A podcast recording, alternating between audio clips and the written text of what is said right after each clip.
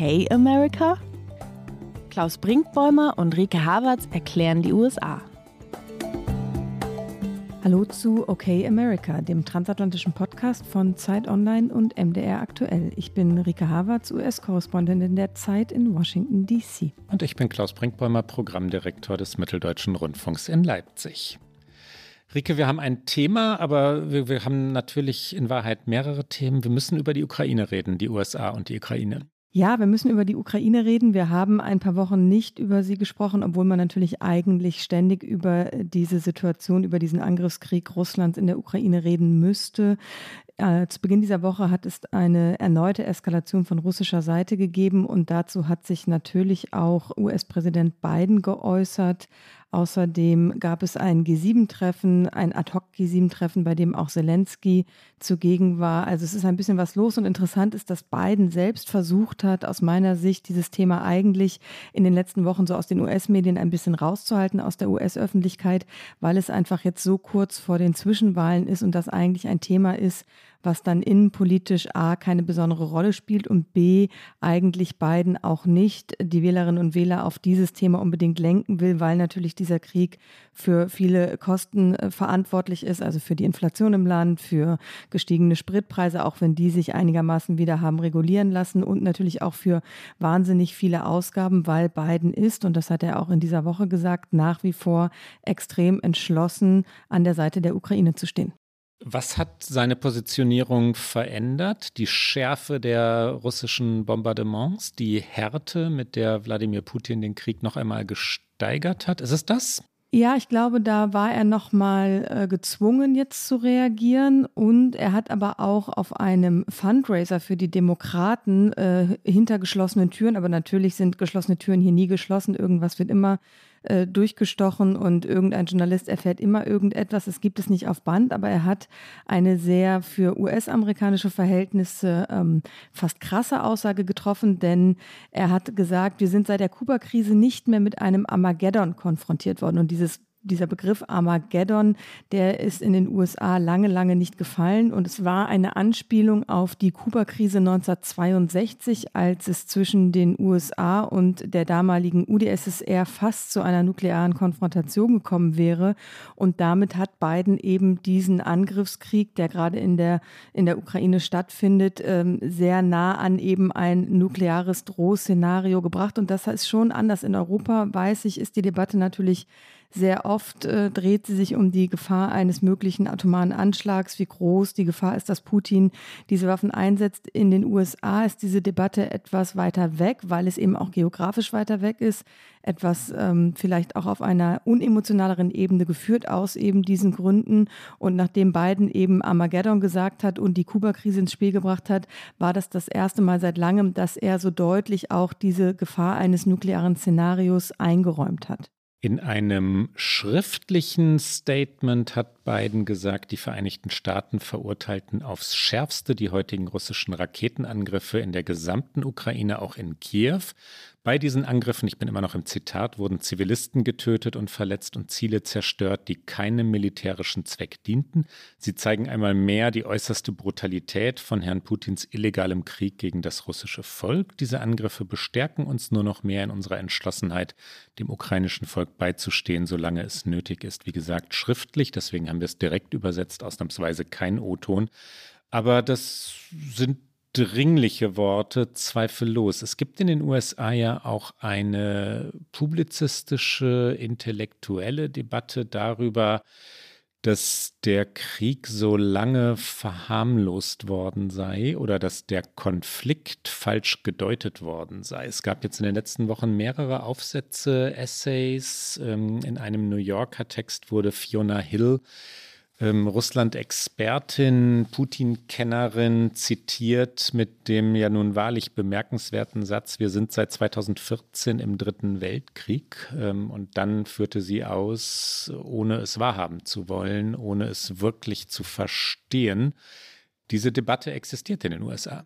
Sie existiert. Ich glaube, sie existiert nicht nur in den USA, weil das, was Fiona Hilder sagt, das gilt ja nicht nur für die USA, aber natürlich muss sich der Westen, ich sage das mal wieder in äh, äh, Air Quotations, also in Anführungszeichen, weil was ist der Westen genau? Aber die westlichen Verbündeten, die NATO-Verbündeten, Deutschland, die USA, viele Länder müssen sich natürlich die Frage stellen, ähm, wie fehlerhaft der Umgang mit Russland war nach der Annexion der Krim. Das ist ja 2014 passiert, deswegen spielt Fiona Hill auf dieses Datum an.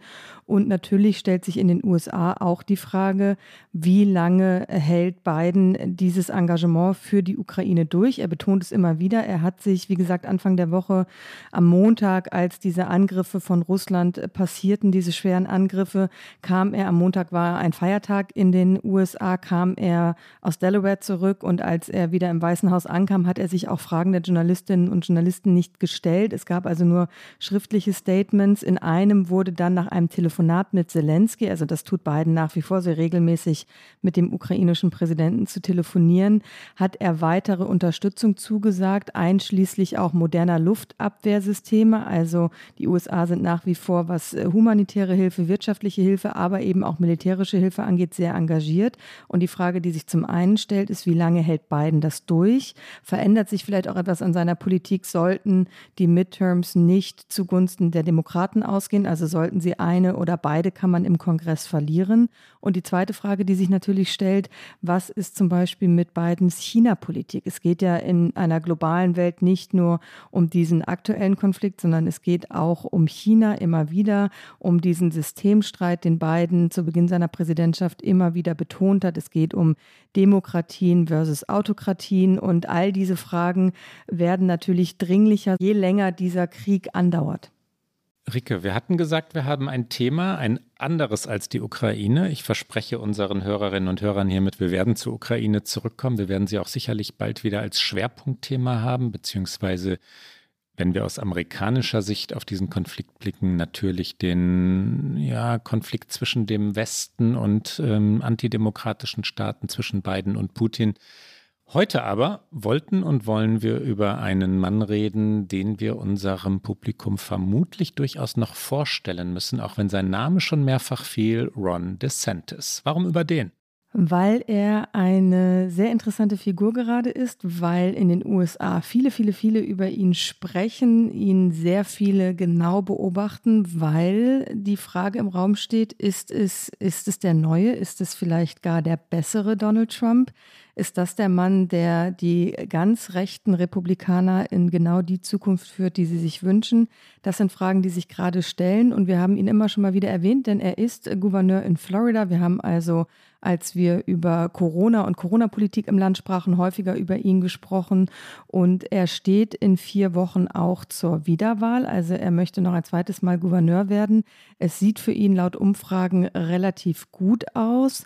Florida ist ja durchaus ein, ein Swing State, er ist nicht klar zuzuordnen, aber tatsächlich mittlerweile gibt es dort mehr registrierte republikanische Wählerinnen als demokratische und DeSantis ist sehr beliebt in seinem eigenen Bundesstaat und wie er das alles geschafft hat und warum er vielleicht tatsächlich Donald Trump 2024 Konkurrenz machen möchte, darüber wollen wir in dieser Sendung sprechen. Zu Donald Trump ein kleiner Haken. Ich fürchte, wir werden noch mehrfach auf ihn zurückkommen heute.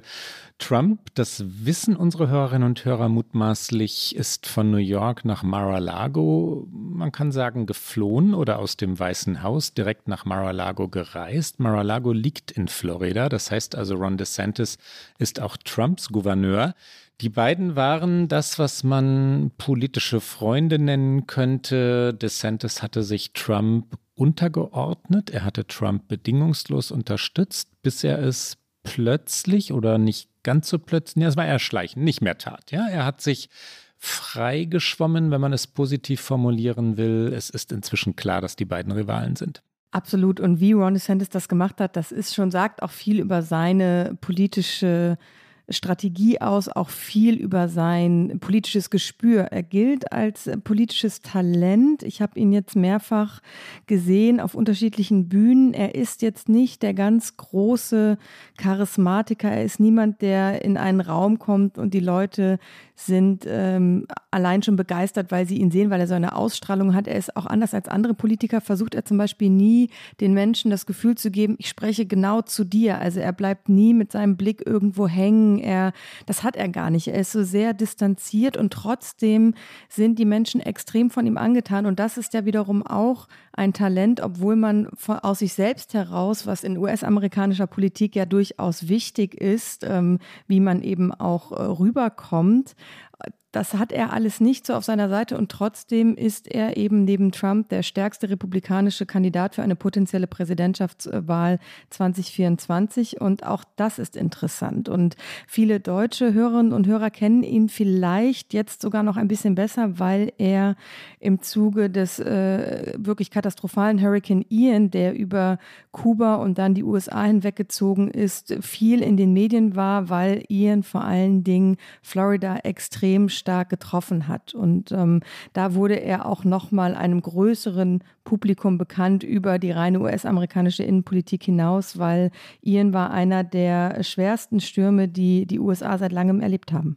Ich musste gerade völlig unangemessen lachen. Du hast mich lachen gesehen, unser Publikum sieht uns nicht.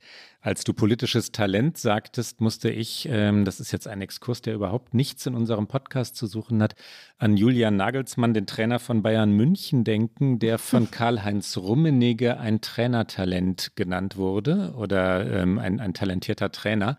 Und äh, das bedeutet in der Übersetzung, ähm, so kann man Rummenigge durchaus verstehen, der muss noch sehr viel lernen. Ich weiß nicht, ob du das bei Ron DeSantis so gemeint hast.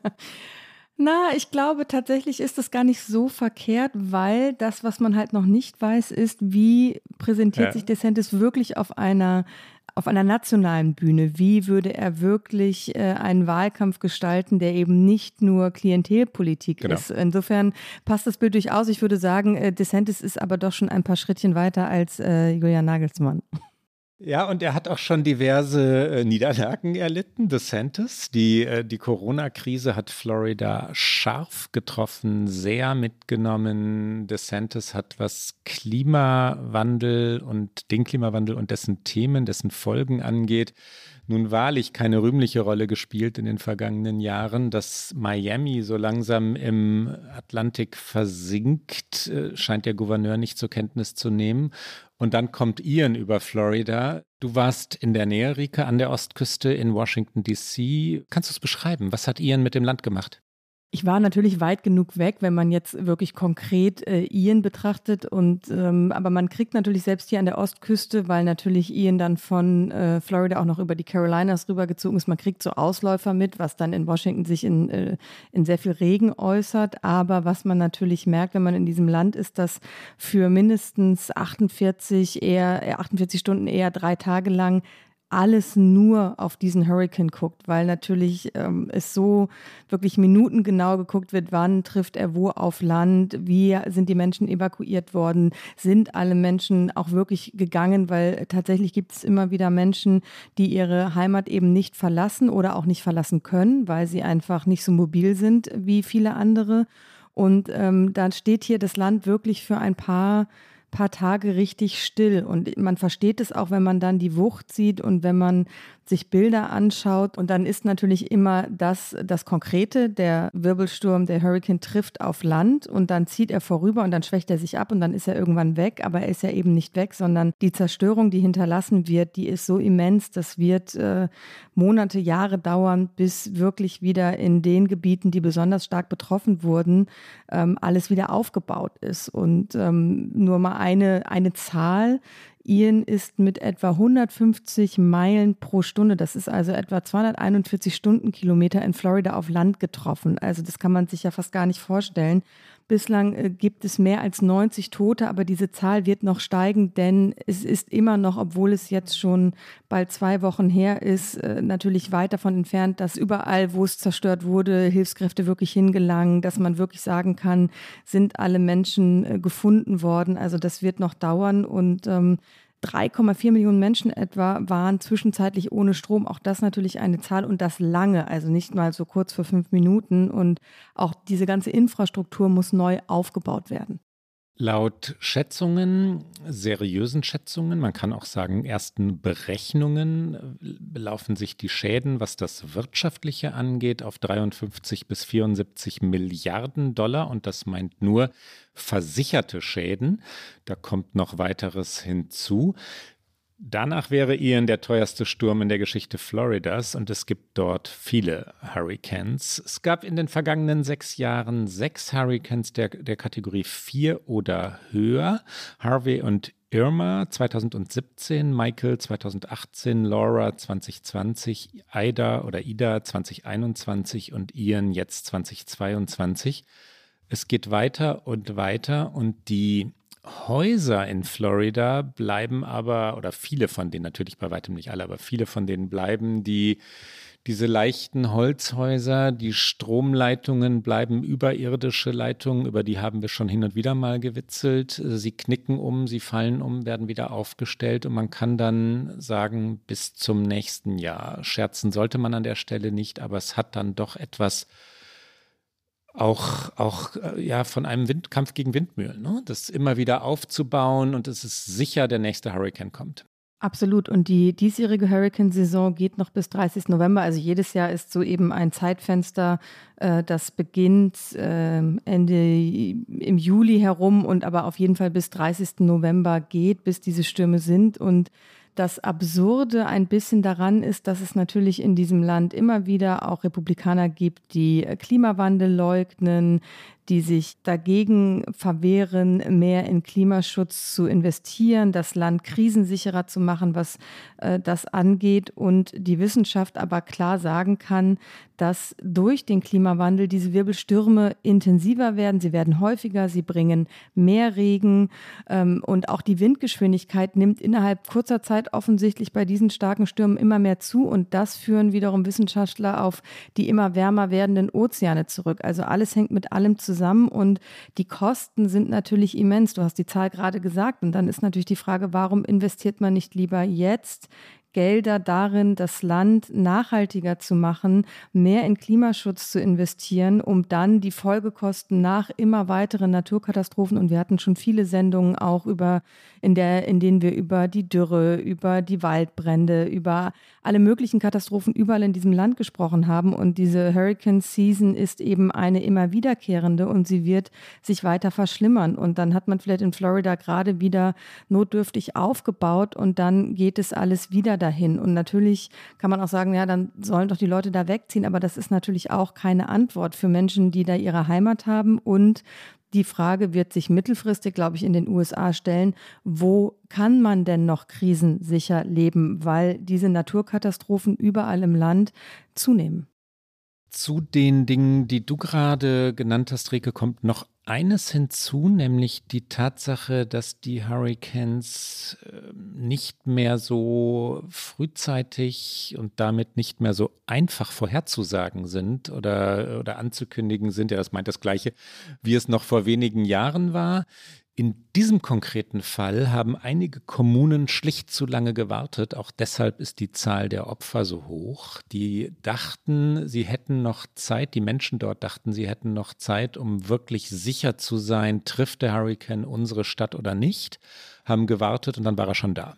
Und auch das ist neu. Ja, das hat mit äh, den natürlich erhöhten Geschwindigkeiten zu tun, aber auch mit der Unvorhersehbarkeit der, der, der Richtungswechsel und der, der enormen Wucht eben, die du aber gerade ja schon beschrieben hast. Joe Biden kam nach Florida. Natürlich, selbstverständlich kommt der Präsident und dann gab es das Zusammentreffen von Gouverneur und Präsident. Man könnte sagen, der mutmaßlichen Präsidentschaftskandidaten von 2024, die einander normalerweise Verachten, hassen ist ein sehr großes Wort. Ähm, verachten, nicht mögen, kann man ganz sicher sagen. Vor allem geht das von Ron DeSantis aus, der Joe Biden scharf angreift, wann immer er kann. Das ist republikanische Methode.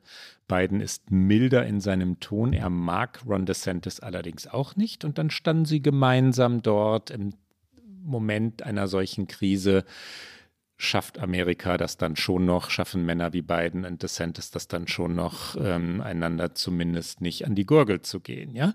Joe Biden sagte, wir denken an euch, wir werden euch nicht allein lassen, bis es geschafft ist. Wenn man sich hier umguckt, braucht man nicht viel Vorstellungskraft, um zu sehen, dass dieser historische Sturm alles zerstört hat. Es wird nicht Wochen oder Monate dauern, sondern Jahre, das wieder aufzubauen. Und Ron DeSantis ergänzte, wir handeln unbürokratisch auf allen Ebenen, von der lokalen über die bundesstaatliche bis hin zum Präsidenten. Und wir wissen diese Teamarbeit zu schätzen. Teamarbeit aus dem, ich bin, das Zitat ist jetzt zu Ende, Teamarbeit aus dem Mund eines Republikaners. Hier also Joe Biden und dann Ron DeSantis. But folks, I also want to, uh, Jill and I have had you all in our prayers, and I mean that sincerely. And uh, we're here today because we wanted to tell you in person that we're thinking of you and we're not leaving. We're not leaving until this gets done. I promise you that. You know, uh, when you walk around here, what's left of Fisherman's Wharf, and uh, you don't have to have much of an imagination to understand that everything, everything is historic, uh, titanic, and unimaginable storm just ripped it to pieces. You got to start from scratch, got to move again. And it's going to take a lot, a lot of time, not weeks or months. It's going to take years for everything to get squared away in the state of Florida to fully recover and rebuild. We are cutting through the bureaucracy. We are cutting through the red tape, uh, and that's from local government, state government, all the way up uh, to the president. So we appreciate uh, the, the team effort.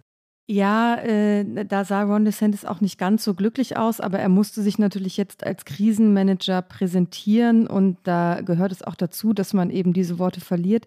Interessant ist, dass als DeSantis selbst noch im Kongress war, da hat er 2012 äh, eine Katastrophenhilfe von der nationalen Ebene, also von Bundesgeldern für New York und New Jersey nach Hurricane Sandy abgelehnt. Also da war er dagegen, dass den Bundesstaaten geholfen wird über diese Mittel, die eigentlich eigentlich fast immer freigegeben werden. Und er selbst, äh, seit er Gouverneur von Florida ist, hat als Trump noch Präsident war, ständig bei Trump angerufen, um ihn um irgendetwas zu bitten für Florida. Und natürlich auch jetzt braucht Florida die Unterstützung, weil es ist aus den Mitteln des Bundesstaates allein wird es niemals zu stemmen sein, es wieder aufzubauen. Und ähm, DeSantis ist, und da können wir vielleicht überleiten dann in ihn als äh, Politiker und wie er geworden ist, was er ist und wo er vielleicht noch hin will, ist äh, tatsächlich extrem präsent gewesen jetzt nach Hurricane Ian und hat dann auch mit äh, Medien gesprochen, mit denen er eigentlich lange schon nicht mehr spricht, etwa mit CNN. Es ist nämlich äh, sehr auffällig, dass DeSantis eigentlich nur noch mit ihm genehmen Medien spricht. Oft genug hält er auch Pressekonferenzen ab, wo dann lokale Medien gar keine Einladung bekommen, die etwa für die lokalen Tageszeitungen arbeiten oder für den lokalen Ableger von ABC oder NBC, sondern dass dann eben nur noch Fox News, Newsmax, die sind informiert und alle anderen nicht. Aber nun war er auch häufiger Gast zum Beispiel bei CNN, die natürlich eine rund um die Uhr Berichterstattung gemacht haben. Und ich habe diesen Ausschnitt nochmal ausgewählt, will, weil ich finde, es sagt so viel schon über ihn aus. Denn die Reporterin fragt ihn, warum Lee County, das ist ein Bezirk in Florida, mit einer Evakuierungspflicht bis einen Tag vor dem Hurricane gewartet hatte. Du hattest es gerade angesprochen, dass es eben sehr schwer zu vorherzusehen war. Und DeSantis reagiert erstmal nicht auf diese inhaltliche Frage, sondern erst einmal aggressiv mit einer Gegenfrage, wo denn CNN und alle anderen Medien gewesen seien, eben auch nicht in Lee County, sondern in Tampa, weil man eben gedacht habe, dort würde es schlimm werden. Und dann antwortet er erst auf die Frage und sagt eben genau das, was du auch gesagt hast, es sei schwer zu prognostizieren gewesen. Er hätte also einfach auch auf die Frage antworten können, es ist schwer zu prognostizieren gewesen, aber nein, er, und das macht er ganz, ganz oft, das ist ein Stilmittel von ihm, wenn er von Reportern gefragt wird und es passt ihm nicht oder er fühlt sich angegriffen, dann schießt er erstmal mit einer Gegenfrage zurück, die immer gegen die Medien gehen. Wir hören hier einmal, ich glaube, ich muss es gar nicht Wort für Wort übersetzen, weil man äh, kann diesem Austausch dann folgen. Hier kommt einmal Ron DeSantis im Interview mit CNN. Why do you stand behind Lee County's decision to not have that mandatory evacuation until the day before the storm? Well, did you, where was your industry stationed uh, when the storm hit? Were you guys in Lee County? No, you were in Tampa. So that's, you know, they were following the weather track and um, they had to make decisions based on that. But, you know, 72 hours, they weren't even in the cone. 48 hours, they were on the periphery. Uh, so you got to make the decisions the best you can. I will say, uh, you know, they delivered the message to people. They had shelters open. Uh, you know, everybody had adequate opportunity to at least get to a shelter within the county. Um, but, you know, a lot of the residents did not, um, did not want to do that. I think for probably for various reasons, some people just don't want to leave their home, period. They're island people, whatever.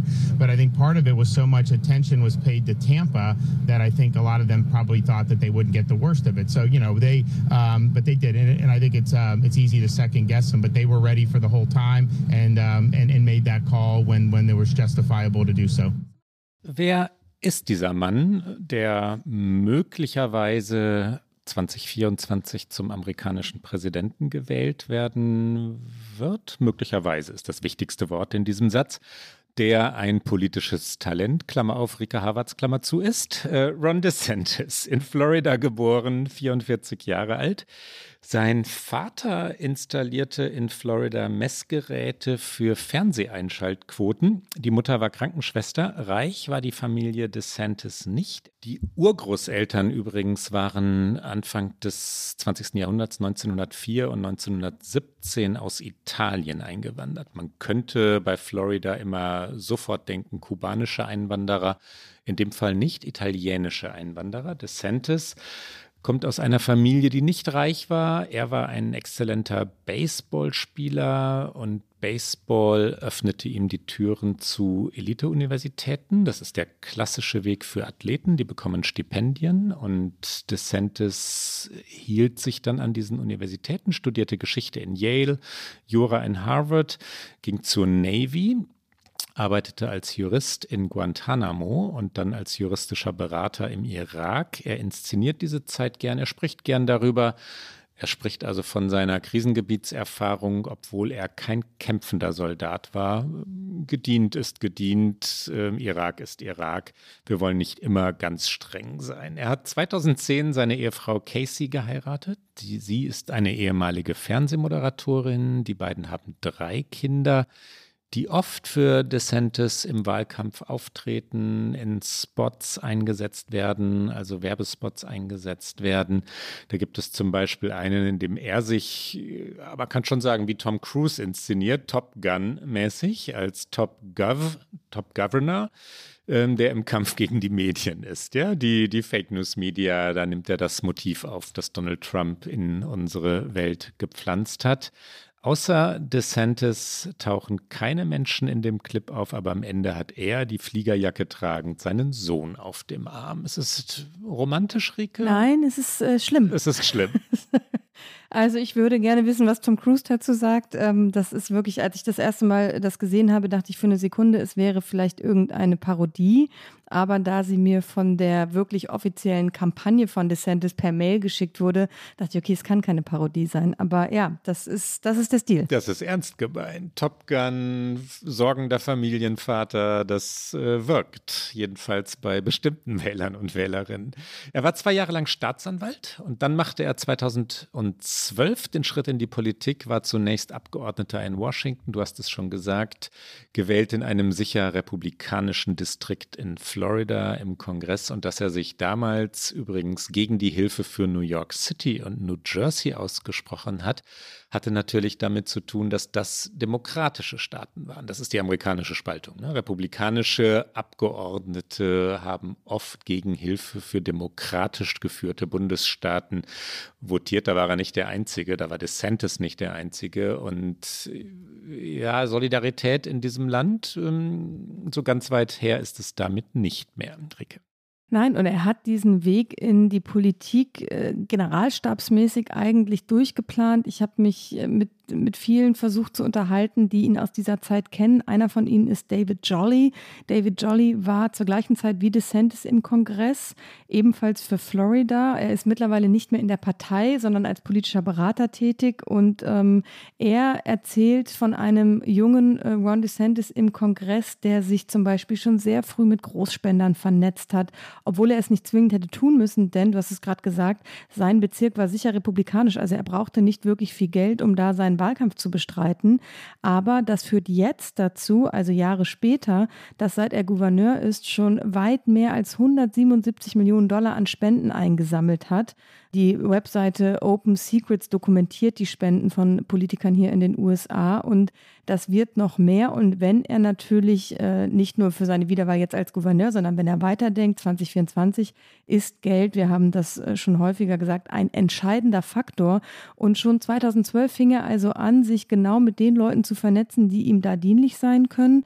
Und David Jolly hat einen Mann mir gegenüber beschrieben, der eben sehr eher verschlossen ist und ähm, ein bisschen seltsam. Und ich spiele mal hier ein, was David Jolly mir erzählt hat über Ron DeSantis und zitiere ihn einmal vorher. Hier kommt das Zitat. Jolly sagt, er, also Ron DeSantis, ist verschlossen, ein bisschen seltsam und, um ehrlich zu sein, ein bisschen unangenehm in zwischenmenschlichen Beziehungen. Es ist eine Mischung zwischen Zurückhaltung und Arroganz, wenn es darum geht, sich mit jemandem einzulassen, der nicht entweder seine politische Karriere fördert oder mit seiner Weltanschauung übereinstimmt. Von dem Moment an, als ich Ron kennenlernte, habe ich nur wenige Politiker erlebt, die so diszipliniert sind. Er und seine Frau haben von Beginn seiner politischen Karriere an geglaubt, dass er dazu bestimmt ist, Präsident der Vereinigten Staaten zu sein. Hier kommt einmal David Jolly. Personally, he is reclusive, a bit odd, um, to be honest, uh, a bit uncomfortable, and in interpersonal relationships and it also has a certain it's between reticence and arrogance in engaging with anybody that is not either furthering his political career or in agreement with his his view of the world. From the the moment I got to know Ron, there are very in America today more disciplined uh. than Ron DeSantis. He and his wife have believed from the beginning of his political career that he has been ordained to be president of the United States. DeSantis hat den sogenannten Freedom Caucus mitbegründet, also den rechten Rand der republikanischen Fraktion im Repräsentantenhaus. Als junger Abgeordneter hat er damit auch seine Auftritte bei Fox News gehabt. Ja, da begann sein Aufstieg. Er war scharf in seiner Rhetorik, er war sehr weit rechts, er trat ständig auf, um seinen Präsidenten Donald Trump zu verteidigen.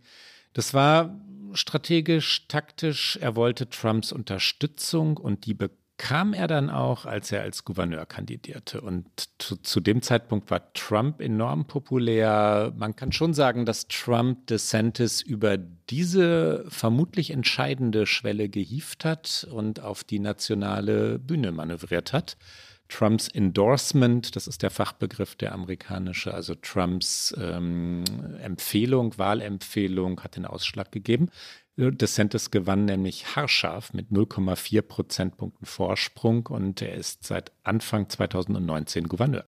Und bei dieser Siegesrede damals sagte er über Trump, ich denke, wir werden eine großartige Partnerschaft haben. Und das ist das Interessante an Ron DeSantis, weil bis er im Gouverneursamt war, hat er eben diese Partnerschaft mit Trump gesucht. Er brauchte Trump, wie du es gerade erzählt hast. Er hat dann auch als Gouverneur natürlich immer mal wieder versucht, den Präsidenten äh, für sich zu nutzen, Gelder etc. Ich habe es gerade schon angesprochen. Aber er hat es seit 2019 extrem geschickt geschafft, sich immer mehr von Trump zu distanzieren und gleichzeitig ihn und seine Strategie und seine Politik für sich zu übernehmen und auch im Grunde seine, äh, seine Basis anzusprechen. Und äh, das ist enorm faszinierend. Ich habe ihn einmal gesehen in äh, Pittsburgh, also nicht in Florida, außerhalb seines eigenen Wahlkreises war er, um Doug Mastriano zu unterstützen, der wiederum in Pennsylvania Gouverneur werden will. Das ist einer der Hardcore-Trumpisten in diesem äh, Midterm-Wahlkampf dieser Konferenzraum in einem Hotel in Downtown Pittsburgh war voller Trump-Anhängerinnen und Anhänger mit den T-Shirts, mit den entsprechenden, mit den Basecaps und als DeSantis auf die Bühne kam, sind die Leute wirklich ausgeflippt. Sie sind aufgesprungen und fanden ihn wahnsinnig toll und DeSantis hat es geschafft, nicht ein einziges Mal Trump beim Namen zu nennen. Und gleichzeitig aber diese äh, paar hundert Menschen, die da im Saal waren, wirklich zu elektrisieren. Und das schafft er eben, weil er genau die Themen nimmt, die diese Menschen wollen. Also das schafft nicht nur Trump offensichtlich, sondern das schafft eben auch ein Ron DeSantis und er ist halt sehr klug, er ist sehr stringent. Seine Reden weichen nicht ab vom Skript. Er verliert sich nicht in irgendwelchen Angriffen von anderen. Er ist extrem scharf in der Rhetorik, er ist extrem diszipliniert aber auch. Seine Reden sind nie über die Länge. Du denkst nie, oh, wo will er denn jetzt hin? Also man kann ihm halt gut folgen. Er zieht es durch und er zieht es eben auch auf politischer Ebene durch, denn als Gouverneur, das ist einer seiner Vorteile auch gerade gegenüber Trump, hat er einen sogenannten Record, wie die Amerikaner immer sagen. Also er hat etwas, womit er Wahlkampf machen kann, nämlich seine Politik, die er betreibt. Könnte man jetzt einwenden, wenn man an Sachpolitik interessiert wäre, dass, dass er keinen Rekord hat, was die Corona-Politik angeht, auch keinen, was die Klimapolitik angeht. Beide Themen hatten wir schon. Er hat einen Rekord, wie du es genannt hast, Rike, was Identitätspolitik angeht, kulturelle Themen.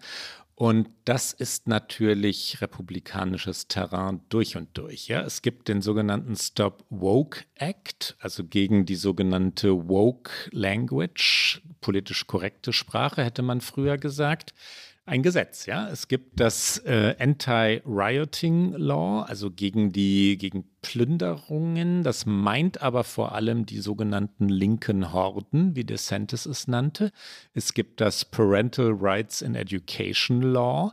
Das heißt, dass Lehrer nicht die Kinder Floridas indoktrinieren dürften, dass Eltern sagen sollten, was den Kindern beigebracht werden dürfe. Dieses äh, Gesetz wird von Kritikern und Kritikerinnen nur noch Don't Say Gay genannt sagt nicht schwul, also spricht das Wort schwul nicht aus, weil es tatsächlich von Lehrern nicht mehr gesagt werden sollte. So jedenfalls hatte es der Gouverneur verkündet. Das kann er so scharf nicht verfolgen im wahren Leben.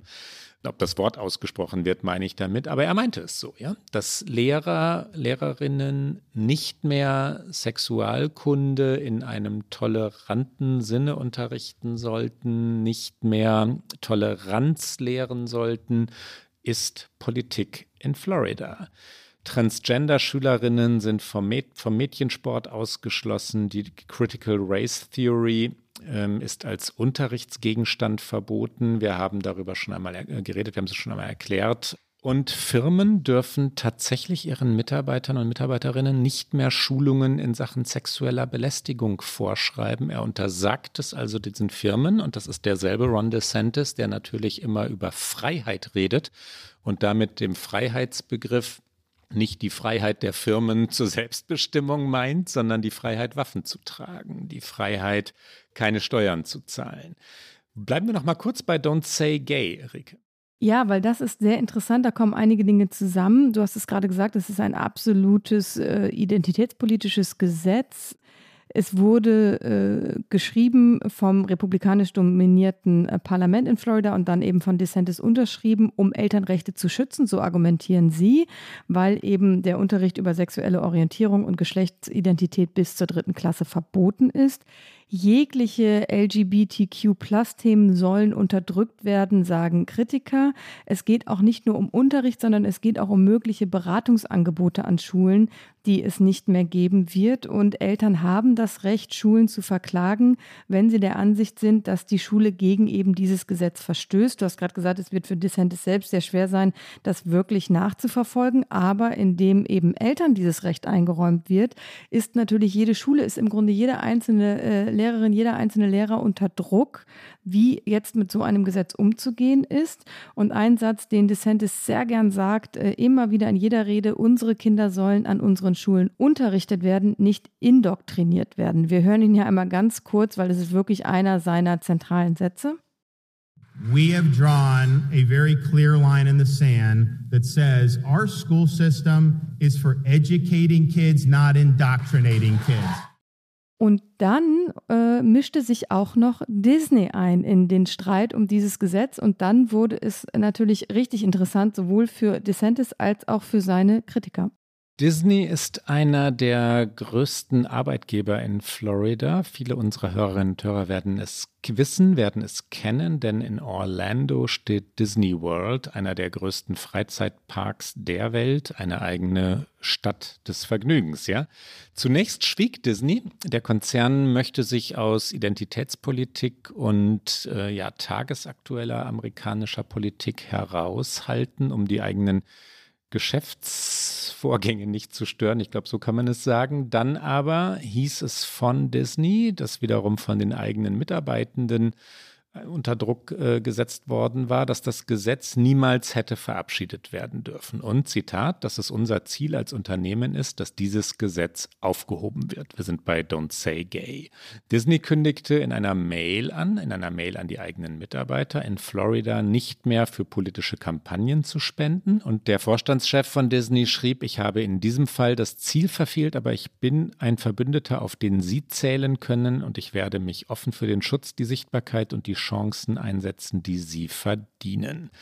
Ron DeSantis wiederum entzog dem Konzern daraufhin einen jahrzehntealten Sonderstatus, der nämlich garantierte, dass Disney seine riesige Freizeitparkwelt, also das schon genannte Disney World, selbst verwalten kann und Steuern spart. Ja, ein, ein Privileg, das, das es mancherorts in den USA gibt, aber für Disney war es Millionen, ich würde eher schätzen Milliarden wert über die Jahrzehnte. Enorm. Also die haben im Grunde genommen ihre eigene Stadt innerhalb einer Stadt. Also das war wirklich eine komplette fast Selbstverwaltung. Und den Woken, da ist das Wort wieder, Aktivismus von Disney werde Florida nicht bezuschussen, das sagte der Gouverneur. Interessant deshalb, weil erwartet worden war, dass er sich mit Disney nicht wirklich anlegen würde oder dass er es nur auf der rhetorischen Ebene tun würde. Angriffe, verbale, ja, aber nicht wirklich ein Konflikt mit Disney.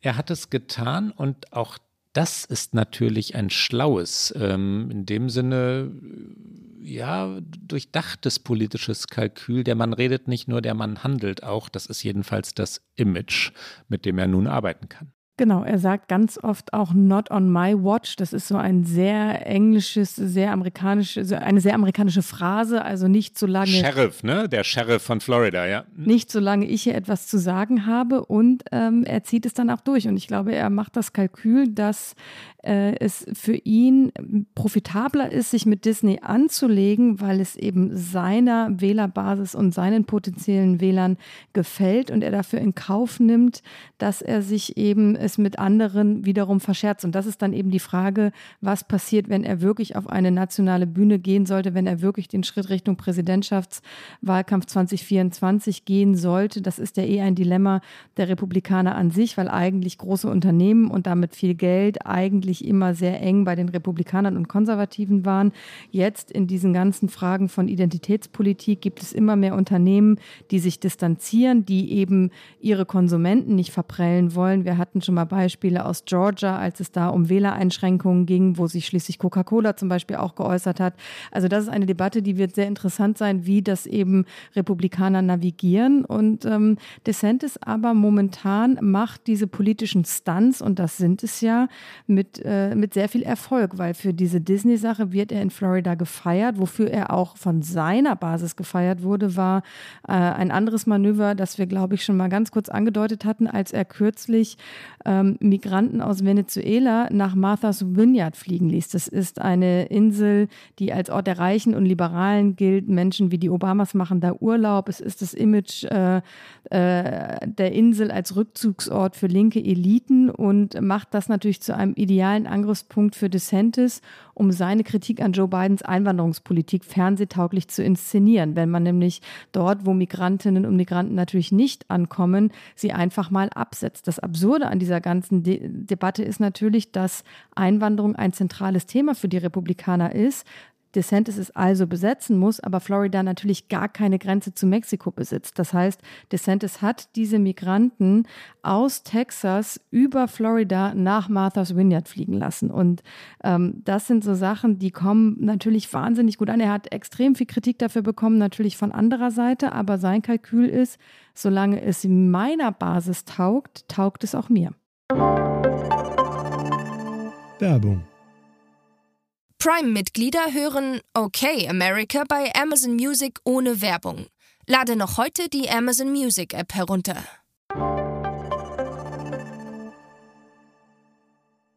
Wir haben die Corona-Politik schon angesprochen, aber noch kurz äh, zwei, drei Details dazu.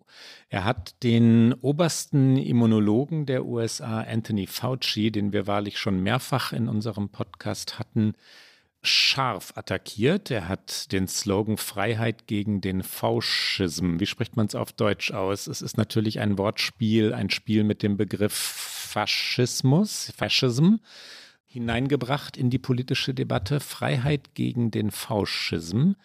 Und er wies im Herbst 2020, also mitten in der Pandemie, tatsächlich Präsenzunterricht in den Schulen an. Also er befahl ihn. Schulen, da sind wir wieder beim Freiheitsbegriff, Schulen, die sagen wollten, wir schützen unsere Kinder oder wir haben überdurchschnittlich viele Corona-Fälle in unseren Räumen durften diese Räume nicht schließen. Lockdowns gab es nicht. Sie waren explizit verboten, auch in so kleinen lokalen Bildungseinheiten. Unternehmen war es verboten, einen Impfnachweis von Mitarbeitenden zu verlangen.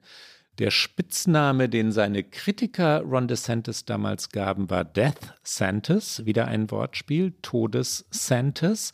Aber seine Anhänger haben ihn bejubelt dafür, weil diese Politik ausgelegt von den eigenen Leuten eine Politik für die Freiheit gewesen sei, für die Selbstbestimmung, für das erwachsene, ja, selbstbestimmte Amerika. Und als solcher Politiker inszeniert er sich vor allem. Und diese Pandemie war mit Sicherheit der Wendepunkt auch in seiner Karriere, weil es ihn eben über Florida hinaus bekannt gemacht hat. Freiheit ist der definierende Begriff seiner Kampagnen. Er hat mittlerweile einen eigenen Song, zu dem er einläuft, wenn er irgendwo auftritt, ähm, komponiert für ihn, heißt äh, Sweet Florida und in diesem Song kommt doch sehr oft auch das Wort Freedom vor. Und die Frage, die sich natürlich stellt bei all dem, was wir jetzt gesagt haben, ist er Ideologe oder ist er Pragmatiker?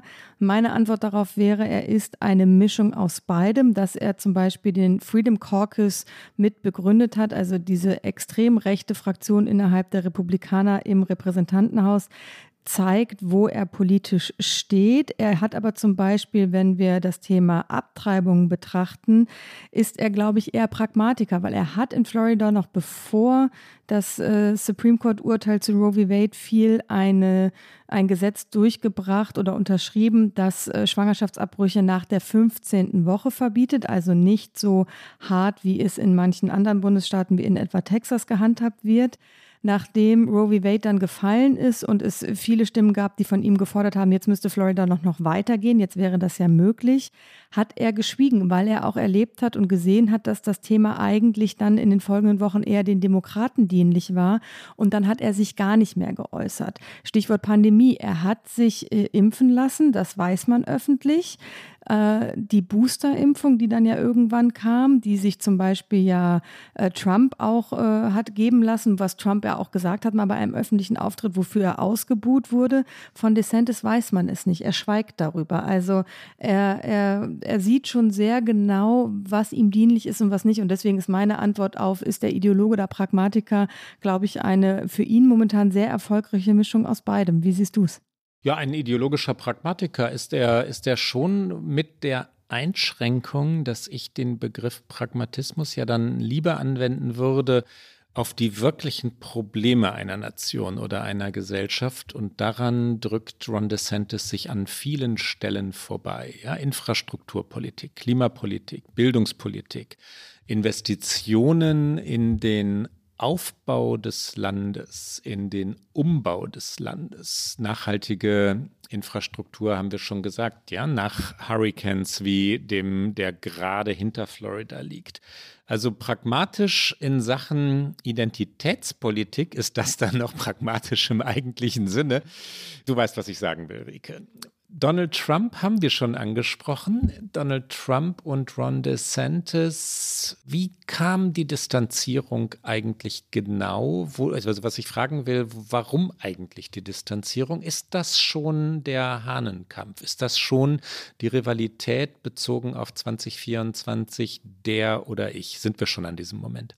Ich glaube ja. Ich glaube, wir sind definitiv an diesem Moment. Ich glaube, dass DeSantis ähm, extrem kalkuliert, wie wir es eben beschrieben haben, als er frisch gestartet ist in seine politische Karriere, gesehen hat, dass er Trump braucht. Er hat sich ihn zunutze gemacht. Er ist da Trump natürlich überhaupt nicht unähnlich, der sich Menschen ja auch gerne zu Nutzen macht, solange sie ihm dienlich sind und hat dann aber sicherlich auch erkannt, als er A-Gouverneur wurde und natürlich dann eigenen Spielraum hatte, ähm, nicht mehr bei Fox News auftreten musste, um etwas zu Donald Trump zu sagen, sondern selbst eben genug Sendezeit bekam, weil er einfach Gouverneur war. Also er brauchte ihn in dem Sinne nicht mehr so sehr und er beobachtet natürlich auch sicherlich ganz genau, dass Trump eben nicht ohne weit, bei weitem nicht ohne Skandale, Ermittlungen, Aussetzer ist, dass nicht klar ist, wo genau tatsächlich 2024 Trump stehen wird. Trump zögert mit seiner Kandidatur. Ich glaube nach wie vor, dass er sie irgendwann aussprechen wird.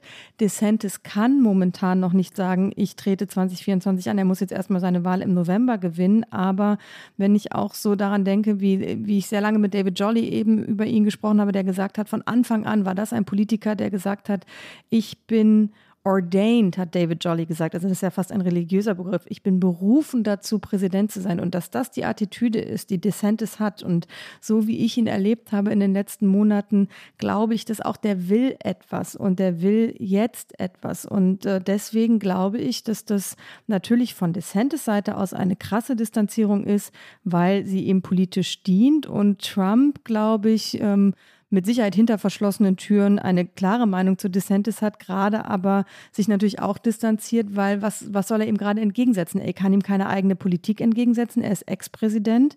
Er macht halt seine Rallyes und er versucht natürlich eh immer alles um sich drehen zu lassen, alles über sich zu machen. Und deswegen glaube ich, dass tatsächlich die beiden kein Verhältnis mehr miteinander hatten. Ich glaube, am Anfang war es tatsächlich ein durchaus nicht schlechtes und es wird sehr interessant sein zu sehen, ob dann nach November, wenn DeSantis mutmaßlich wiedergewählt ist, wer von den beiden sich zuerst bewegt. Also ich nehme es wahr so ein bisschen als wirklich Mikado-Spiel zwischen den beiden und würde DeSantis die etwas ruhigere Hand zuschreiben. Rike, ein kurzer Scherz sei, sei gestattet. Du hast gerade Verhältnis miteinander gesagt. Dass, äh, ich bin sicher, dass du aus dem, dass du aus dem amerikanischen äh, äh, abgeleitet hast, aber die äh, sexuell ist die Beziehung zwischen den beiden Herren nach allem, was man weiß, nicht. Nee, das möchte man sich auf, auf keinen Fall vorstellen. Nein, das, das war wieder eins meiner, ähm, im, in meinem englischen Kopf klang es gut Deutsch. Kein Verhältnis, wie sagt man, zueinander, zueinander, oder? Ja, sie, sie genau. Sie haben äh, keine, keine gute Beziehung mehr. So.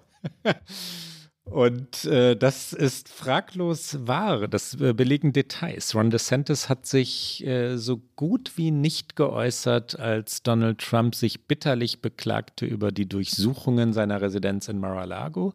Wir hatten das als Thema in unserem Podcast. Äh, Trump hatte höchst geheime Unterlagen aus dem Weißen Haus widerrechtlich mitgenommen. Ähm, mutmaßlich hat er gegen den Spionageparagraphen, ähm, der ein heiliger Paragraph ist in den USA, verstoßen. DeSantis hat getwittert, ja, also sich äh, quasi solidarisch, so kann man es vielleicht sagen, äh, gezeigt, aber nicht wirklich an Trumps Seite gestellt und schon gar nichts getan. Ja? Also es gibt keinerlei Handlung. Er tritt nicht auf, wenn Trump äh, eine seiner, du sagtest es vorhin, Rallies hat ähm, und andere Politiker kommen selbstverständlich, stellen sich an die Seite Trumps, DeSantis nicht mehr. Man könnte sagen, aus seiner Perspektive, er will Donald Trump nicht größer machen und das ist fraglos ein Perspektivwechsel. Und die große Frage, die sich natürlich nicht nur Trump stellt, sondern vermutlich auch die Demokraten, wie gefährlich könnte er denn sein 2024? Und ähm, ich spiele das direkt mal zurück. Was glaubst du, wie gefährlich könnte er sein 2024? Sehr, weil die Stimmung, wenn sie sich denn halten sollte, es ist natürlich noch weit hin, mutmaßlich gegen Joe Biden gerichtet sein wird, wenn die Inflation hoch bleibt, wenn die Krisen das Land im Griff halten, so wie sie das im Moment tun, dann wird die Republik amerikanische Basis erhitzt sein, erregt sein, wütend sein. Die kulturpolitischen, die identitätspolitischen Themen werden ganz gewiss populär oder eben hitzig bleiben. DeSantis ist im Moment, ich würde sagen, mit Donald Trump zusammen. Man sollte ihn nicht noch größer machen, äh, als er schon ist, ähm, der Favorit. Die beiden würden, wenn sie beide antreten, nach meiner Prognose, wie gesagt, sehr, sehr, sehr früh ein Kopf-an-Kopf-Rennen um die Kandidatur haben. Und äh, DeSantis könnte das gewinnen, im Moment ganz sicherlich. Und dann könnte er tatsächlich Präsident werden. Wenn Joe Biden der demokratische Gegenkandidat wäre, dann also ein zweites, eine zweite Amtszeit anstreben würde, dann wäre DeSantis der frischere, der jüngere, der dynamischere. Er sähe besser aus, er wäre kraftvoller und das ist in Amerika ein ganz wesentliches Kriterium. Gegen Kamala Harris ich würde tippen, DeSantis würde gewinnen. Wenn ein anderer demokratischer Kandidat, ein jüngerer daherkäme, dann sind Prognosen heute wirklich zu gewagt. Was meinst du? Ich glaube, dass DeSantis gegenüber Trump auf jeden Fall deutliche Vorteile hat, ähm, weil er eben, ich habe schon gesagt, sehr diszipliniert ist und auch so wirkt. Er hat äh, ein taktisches Gespür und ich halte ihn für extrem ruchlos auch und rücksichtslos, aber er kaschiert es halt hinter einer äh, glatten Fassade und das macht ihn, glaube ich, eben dann, ich glaube, für Demokraten wäre Trump äh, der einfachere Gegner. So. Ja, Ganz gewiss. Ja. Und deswegen, ja. glaube ich, äh, gucken die Demokraten da auch gerade so sehr genau hin. Es gibt viele, die sagen, Mensch, DeSantis, was, warum wartet der nicht einfach noch ab? Weil ist doch erst 44 und dann lässt er halt Trump jetzt nochmal loslaufen und dann, der hat doch noch Zeit. Aber was man auch nicht unterschätzen darf, 2028 wäre DeSantis ein Ex-Gouverneur, weil es gibt zwei Amtszeiten für Gouverneure und seine wäre dann vorbei, auch schon ein Momentchen. Und dann ist er ein Ex-Gouverneur ohne aktuelle Position und das ist, hat sich gezeigt, in der amerikanischen Politik nie eine gute Ausgangsposition. Ich glaube, das letzte tragische Beispiel war Jeb Bush, der versuchte, nochmal Präsidentschaftskandidat zu werden und äh, unterging in den Primaries. Und insofern ist es auch viel, glaube ich, die Frage von Timing und Momentum. Und es scheint jetzt für Ron DeSantis zu sprechen. Und dann glaube ich auch, wenn er es würde, bin ich bei dir, würde er gegen ähm, sehr viele denkbaren demokratischen Kandidaten gute Aussichten haben. Die Meta-Meta-Frage, die sich natürlich noch stellt, wäre er so wie Trump bereit, Verfassung und Grundsätze der Demokratie wirklich anzugreifen? Bislang nutzt der Jurist DeSantis eben den Rahmen des Rechtlichen in Florida, um eben seinen Rechtsruck zu vollziehen, vor allen Dingen in den von uns angesprochenen identitätspolitischen Themen diese Lüge von der gestohlenen Wahl, die meidet er tatsächlich. Er spricht wie viele andere Republikaner lieber über die Integrität von Wahlen. Und unter seiner Führung wurde in Florida eben auch ähm, das Wahlrecht verändert und aus meiner Perspektive eingeschränkt. Briefwahl zum Beispiel ist eingeschränkt. Vorbestrafte etwa müssen erst ihre Gerichtsschulden bezahlen, bevor sie ihr Wahlrecht überhaupt zurückbekommen. Und vor Wahllokalen darf Wasser nicht mehr einfach so von irgendwem an irgendwelche Wartenden in langen Schlangen verteilt werden. Also er nutzt alles, was Republikaner überall im Land nutzen. Und die Frage ist, wie weit wäre er dann bereit zu gehen? Aber das ist natürlich ein, äh, ein Blick in die sehr ferne Zukunft. Aber diesen Blick, das hat uns Donald Trump gelehrt, den äh, darf man nicht verlieren, diesen Weitblick, weil Donald Trump hat gezeigt, was alles möglich ist. Donald Trump jedenfalls scheint Ron DeSantis zu achten, fürchten, weiß ich nicht so genau. Ähm, Trump wartet ab, er wartet die Midterms ab. Dass Donald Trump seine Kandidatur noch nicht erklärt hat, hat gewiss mit Ron DeSantis zu tun. Und vielleicht ist das Wort, das es dann wirklich trifft, allemal Respekt. Respekt jedenfalls hat Donald Trump. Rike, ehe wir zum Schluss kommen, möchte ich zwei Dinge schnell korrigieren. Es waren zwei Fehler in zwei vergangenen Folgen. Ich habe ähm, über den ehemaligen Gouverneur New Yorks, Andrew Cuomo, das ist einige Wochen her, es fiel mir nur beim Nachhören auf, gesagt, dass er wegen Vergewaltigung zurückgetreten sei. Und das stimmt nicht. Es ging um sexuelle Belästigung. Amtsmissbrauch, schwerwiegende Vorwürfe, aber es war nicht von Vergewaltigung die Rede und das ist äh, logischerweise ein gravierender Unterschied. Und in der vergangenen Sendung habe auch wieder ich gesagt, dass FDR, war das die vergangene Sendung? Ich glaube, ne? Ja, FDR, das war die vergangene Sendung. Ja, ja, drei Amtszeiten gehabt habe und das waren vier. Er ist dreimal wiedergewählt worden. Das wusste ich sogar, das wollte ich sogar sagen, aber gesagt habe ich, dass er dreimal äh, Präsident war und er war viermal Präsident. Ja, FDA ärgerlich, weil ich habe es natürlich auch nicht gehört in dem Moment, wo du es gesagt hast, weil ich glaube, ich habe genau das gehört, was du sagen wolltest, dreimal wiedergewählt. Und damit unsere Abschluss-Abschiedsrubrik, die heißgeliebte. Get out.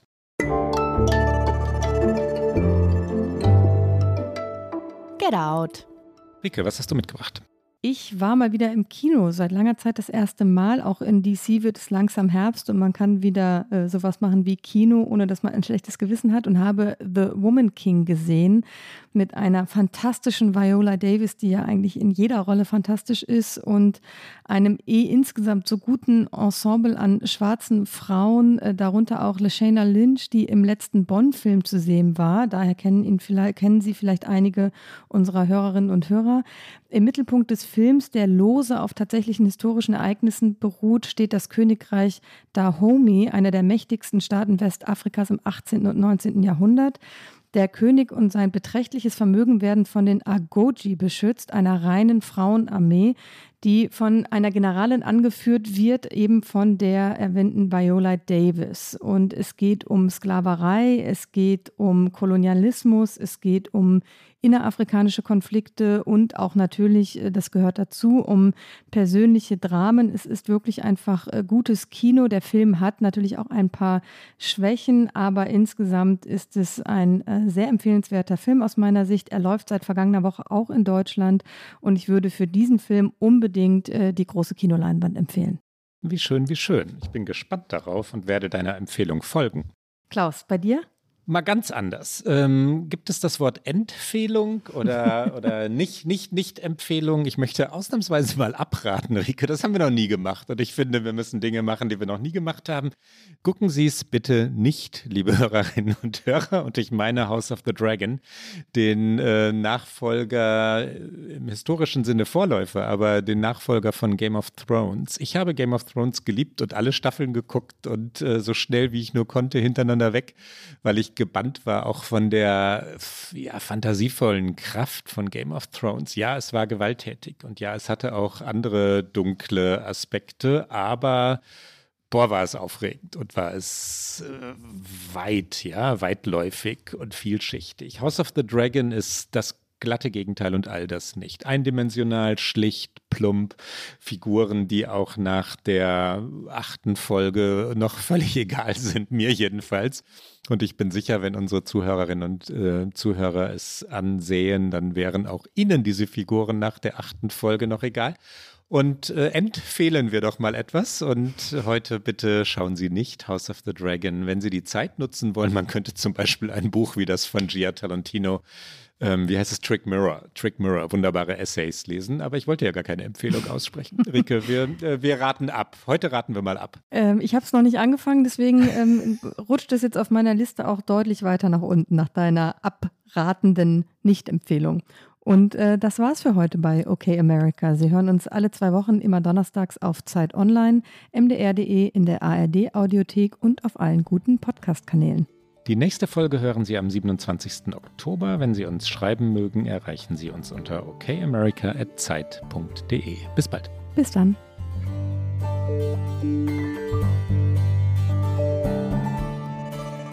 Okay America ist ein Podcast von Zeit Online und MDR aktuell. Produziert von Pool Artists.